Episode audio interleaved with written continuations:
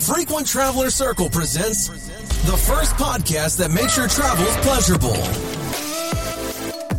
Herzlich willkommen zum neuen Podcast von Frequent Traveler Circle. Heute haben wir ein ganz besonders spannendes Thema für euch rausgesucht und zwar geht es darum, was sind die besten First Class Lounges auf der ganzen Welt.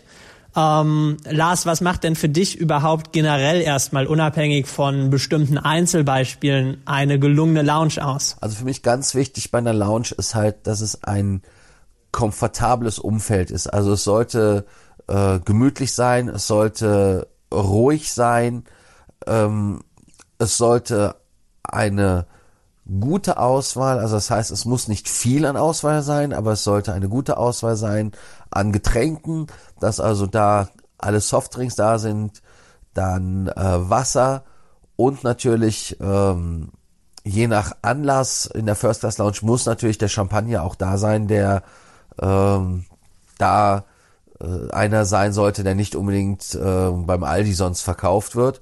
Äh, Essen natürlich sollte auch sensationell sein. Ähm, Spa-Treatments weiß ich immer nicht. Also wird ja mittlerweile in den First Class Lounges immer angeboten. Ähm, bei Emirates, bei Etihad war es auch kostenlos. Bei Emirates ist es immer noch kostenlos. Äh, weiß ich jetzt nicht unbedingt.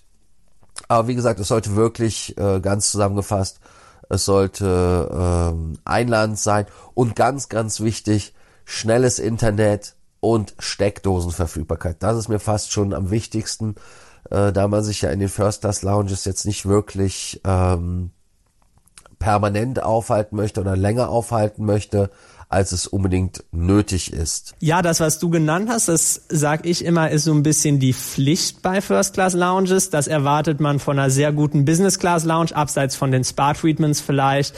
Ähm, was mich immer noch begeistert oder was ich besonders spannend finde, ist, wenn es dann noch so gewisse Goodies on top gibt. Das kann zum Beispiel sein, dass es, äh, wie es bei Lufthansa ja der Fall ist, dann zu Außenposition eben ein Limousinenservice gibt oder auch, äh, wenn es nochmal eine spezielle spezielle Zigarrenlounge gibt oder sonstiges. Einfach, dass man nochmal zeigt, ähm, wir sind hier nochmal eine Stufe über, über der sehr guten Business Class Lounge.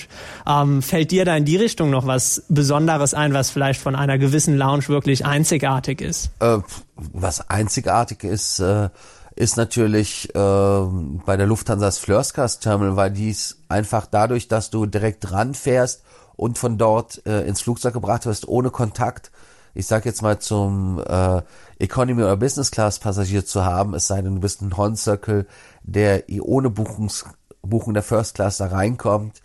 Ähm, das ist äh, meiner Meinung nach ein absolutes Alleinstellungsmerkmal und damit ist das FCT meiner Meinung nach das Maß aller Dinge. Aber damit sind wir ja schon fast eingestiegen in die äh, besten Lounges. Ja, dann fangen wir doch gleich mal an. Ähm, wenn ich an interessante oder tolle First-Class-Lounges denke, ähm, dann denke ich wie viele Leute auch erstmal an Emirates. Äh, das Spannende ist ja hier, dass die First-Class-Lounge äh, verglichen zu den meisten Airlines, wo das relativ klein ist, weil es einfach eine geringe Anzahl an First-Class-Passagieren gibt, unglaublich groß ist. Äh, Du hast ja Dubai lange Zeit als deine Homebase gehabt. Wie nimmst du das Ganze denn wahr? Ist diese Größe schon was, was ein äh, etwas verloren äh, verloren vorkommen lässt, oder ist das eher was, was man wirklich genießen kann? Ja, also ich bin da gespalten. Also auf der einen Seite ähm, ist es natürlich top, dass man in der Lounge Platz hat und man eine Ecke findet, wo man wirklich alleine ist und nicht gestört wird ähm, auf der anderen Seite ist es fast auch je nach Uhrzeit, wo man da ist, gespenstisch, weil da auch wirklich dann nichts passiert. Ähm, das ist auch äh, eine der äh, wenigen First-Class-Lounges, die mir bekannt sind, die auch ein Duty-Free haben. Ähm, also ich weiß es nicht. Also die, die Weitläufigkeit ist mir da fast schon zu viel.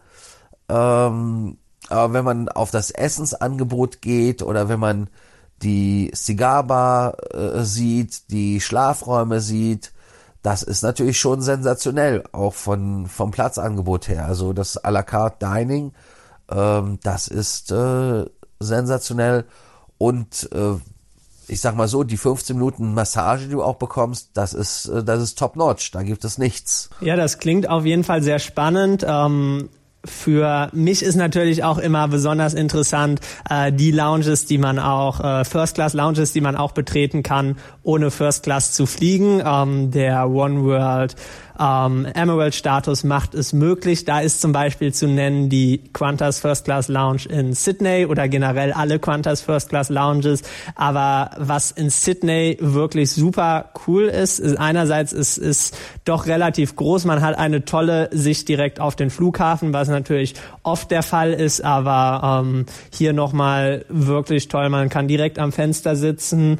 Ähm, von der Verpflegung, vom, vom Essensangebot fand ich das auch definitiv überzeugend. Es gibt ein à la carte Menü, was ja meiner Meinung nach wirklich äh, für für alle für alle Anlässe was äh, passendes bietet. Es gab, wenn ich es richtig in Erinnerung habe, sowohl ein bisschen außergewöhnlichere Sachen, aber auch Sachen, die wirklich einfach jedem schmecken. Also eine wirklich tolle Speisekarte was dann auch interessant ist, es gibt ein lounge-eigenes Spa und diese, ähm, diese Massageräume, die man da hat, die haben, haben an den Wänden Pflanzen, dass man sich wirklich am Flughafen, mit dem man ja oft Hektik und äh, Stress und Eile verbindet, wirklich äh, sich fast wie in der Natur fühlt und total entspannen kann. Also meiner Meinung nach auch eine ganz großartig gelungene Lounge vom Design was fällt dir denn ein? Welche Lounges gibt es so mit einer besonderen Atmosphäre, vielleicht ähnlich wie die Qantas Lounge in Sydney? Da muss man auch die äh, One World Lounge in Hongkong von der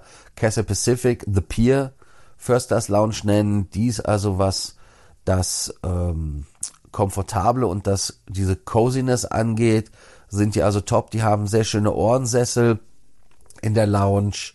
Ähm, auch von der vom ganzen Ambiente her ist das jetzt nicht unbedingt mit einem äh, Flughafen gleichzusetzen. Man sieht zwar aufs Vorfeld, aber es ist halt nicht so, dass man das Gefühl hat, man ist in der Airport Lounge. Ähm, dann das Essen, äh, ganz klar asiatisch angehaucht, ähm, sensationell meiner Meinung nach. Ähm, wobei man auch sagen muss, Cassie hat ja im Gegensatz zu den anderen äh, keine Nacken- oder Rückenmassage, sondern da ist es wirklich so, dass es äh, eine Fußmassage gibt. Ja, das klingt, äh, klingt auch spannend. Ähm, kommen wir mal noch zu einer weiteren Lounge aus dem One World Verbund, die allerdings im Gegensatz zu den zuvor genannten leider nicht mit dem entsprechenden Status zugänglich ist. Das ist die ähm, Al-Safwa Lounge in Doha. Was hieran faszinierend ist, also wenn man diese Lounge betritt, man denkt eigentlich schon, das ist gar keine Lounge mehr, das ist so unglaublich großzügig gebaut. Ähm, ja so viel Platz an, an den Wänden hängt, wenn ich das richtig in Erinnerung habe, äh, Kunst Keith Haring, glaube ich.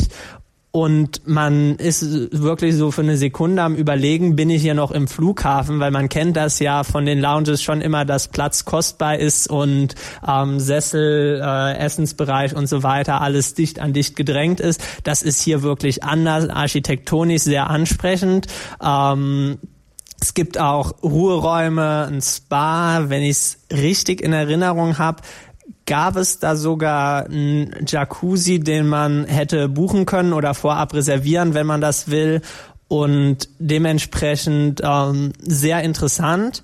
Allerdings hier nochmal die Einschränkung, er ist nicht äh, als One World ähm, Emerald zu be die ist nicht als One World Emerald zu betreten, sondern ausschließlich mit Qatar Airways First Class Ticket, bei der recht kleinen First Class auf internationalen Strecken ist das Ganze schon etwas schwierig. Ähm, bevor es diese Blockade am Golf gab, hatte man ja die Möglichkeit, mit regionalen First Class Tickets relativ schnell und einfach da reinzukommen. Das ist mittlerweile bis auf wenige Routen relativ kompliziert geworden. Ja, wobei ich die Lounge persönlich, ähm, äh, also ich mag, ich mag die Lounge nicht. Also ich mag die Lounge persönlich nicht, weil mir ist sie einfach, obwohl da auch Krug Champagner geserviert wird, ähm, ist sie für mich zu groß, zu weitläufig. Ähm, es gibt auch arabisch Family Rooms, aber ich, ich finde, das Ganze ist zu unpersönlich. Also das ist alles zu, also das ist der, der Unterschied bei, was Emirates geschafft hat, ist, Emirates ist riesig, aber es ist, es ist so, dass du gerade nicht weißt, äh, ob es dir zu viel, zu wenig oder wie auch immer ist. Aber hier kann ich bei, bei Qatar kann ich dir sagen, das ist mir zu groß, ist mir zu unpersönlich und vor allem auch das Menü ist ähm, nicht mehr das, was es am Anfang war. Also es ist eigentlich fast schon langweilig geworden, äh, was essenstechnisch das Ganze angeht. Und von der Alkoholikerauswahl ähm, haben die Katari sehr stark nachgelassen in meinen Augen. Ja, zu den Alkoholikern fällt mir auch ein, ähm, ähm, als ich da war, gab es, glaube ich, den Krug Champagner gar nicht mehr. Also ich weiß nicht, ob das äh, eingestellt worden ist oder ob das, äh, ob das was Temporäres gewesen ist. Allerdings ähm, hatte ich davon auch immer viel gehört und war dann dementsprechend etwas äh, überrascht. Außerdem, wenn ich es richtig in Erinnerung habe, wenn man während des äh, Ramadans fliegt, sind die Getränke auch nur auf Nachfrage zu haben und äh, und äh, sind, sind abgedeckt. Habe ich das richtig in Erinnerung? Und ist das generell im arabischen Raum so? Ja, das ist also quasi Bückware. Also das heißt, dass äh, man das nur nachfragen muss und ähm, man bekommt es halt nur serviert. Da unterscheiden sich die drei Airlines ja äh, komplett. Äh, Etihad macht es ja so, dass du Alkohol nur kriegst nach Iftar. Also das heißt, wenn Fasten, also wenn das äh, äh Fasten gebrochen ist, ähm, bis morgens und dann ähm, bei Emirates gibt es durchgängig ähm, und bei Qatar gibt es irgendwie auch durchgängig, aber nur auf Nachfrage. Aber das ändert sich jedes Jahr, deshalb ähm, muss man da immer wieder schauen, was die Airline rausgibt als ähm, neue Maxime zu dem Thema. Ähm, aber wie gesagt, also mit den Alkoholiker Krug, äh, ich, also ich trinke ab und zu nur Champagner. Ich habe es bei den letzten Malen ehrlicherweise nicht überprüft, in Anführungsstrichen, in Ermangelung von äh, Champagner, den ich haben wollte. Also ich habe einfach nur Wasser getrunken und ich glaube, ich habe mir das Steak geholt und den Salat und dann war ich aber auch schon wieder durch. Ja, dann kommen wir kommen wir doch jetzt mal zum zumindest meinem subjektiven Highlight, was Lounges angeht. Ähm, ich persönlich war noch nie drin, äh, gehe aber immer mit neidvollem Blick vorbei, beziehungsweise äh, fahre mit neidvollem Blick vorbei. Das ist das Lufthansa First Class Terminal in Frankfurt. Du warst ja lange Zeit selber Hon und bist auch hin und wieder mal in der First Class unterwegs. Ähm, ja, wie nimmst du das denn wahr? Ja, also das ist der absolute Goldstandard in meinen Augen, weil äh, du lässt dich vorfahren, gehst zweieinhalb Meter, du wirst von einem Personal Assistant an die Hand genommen, man bringt dich durch die Security. Äh, links auf der Seite ist ein kleiner Duty Free. Übrigens kann man, wenn man etwas im Duty Free haben möchte, von Heinemann wird er übrigens betrieben, auch wie am Flughafen die anderen. Äh, und man weiß nicht, ob es da ist, kann man halt vorher anrufen und sich das bestellen und es kommt dann. Und dann kommt man weiter und hat dann rechts eine riesen Bar Auswahl. Ähm, das ist äh, absolut top notch mit Restaurant und so weiter.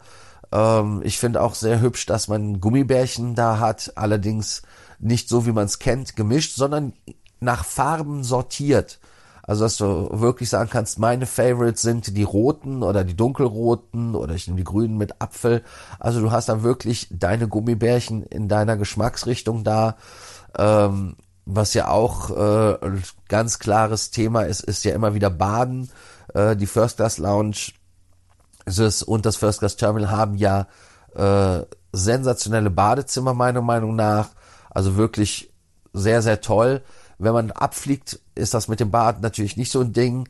Aber wenn man ankommt und man rennt dann schnell zum First Class Terminal rüber und macht dann seinen Connecting-Flug, hat aber noch Zeit und kann da duschen oder baden, das ist schon in der Tat etwas Tolles.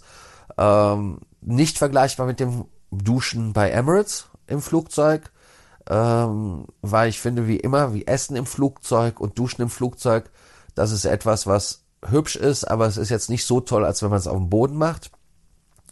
Und dann natürlich ganz klar der Limousinentransfer im Mercedes, in der S-Klasse oder im Porsche oder im Vito äh, von der Lounge oder dem Terminal in dem Fall zum Flugzeug. Das ist etwas, äh, das ist absolute Spitzenklasse. Und ähm, das, deshalb ist es für mich halt einfach wirklich der Goldstandard, weil jemand, der First Class reist, hat keinen Kontakt zu den anderen Passagieren mehr oder weniger. Das ist also Elite pur. Ja, das war unsere Übersicht zu den exklusivsten und äh, unserer Ansicht nach äh, spannendsten oder auch besten First Class Lounges weltweit. Ähm, ist natürlich keine abschließende Aufzählung. Es gibt sicherlich noch unzählige weitere hervorragende Lounges. Allerdings können auch wir natürlich noch nicht jede Lounge in der Welt gesehen haben.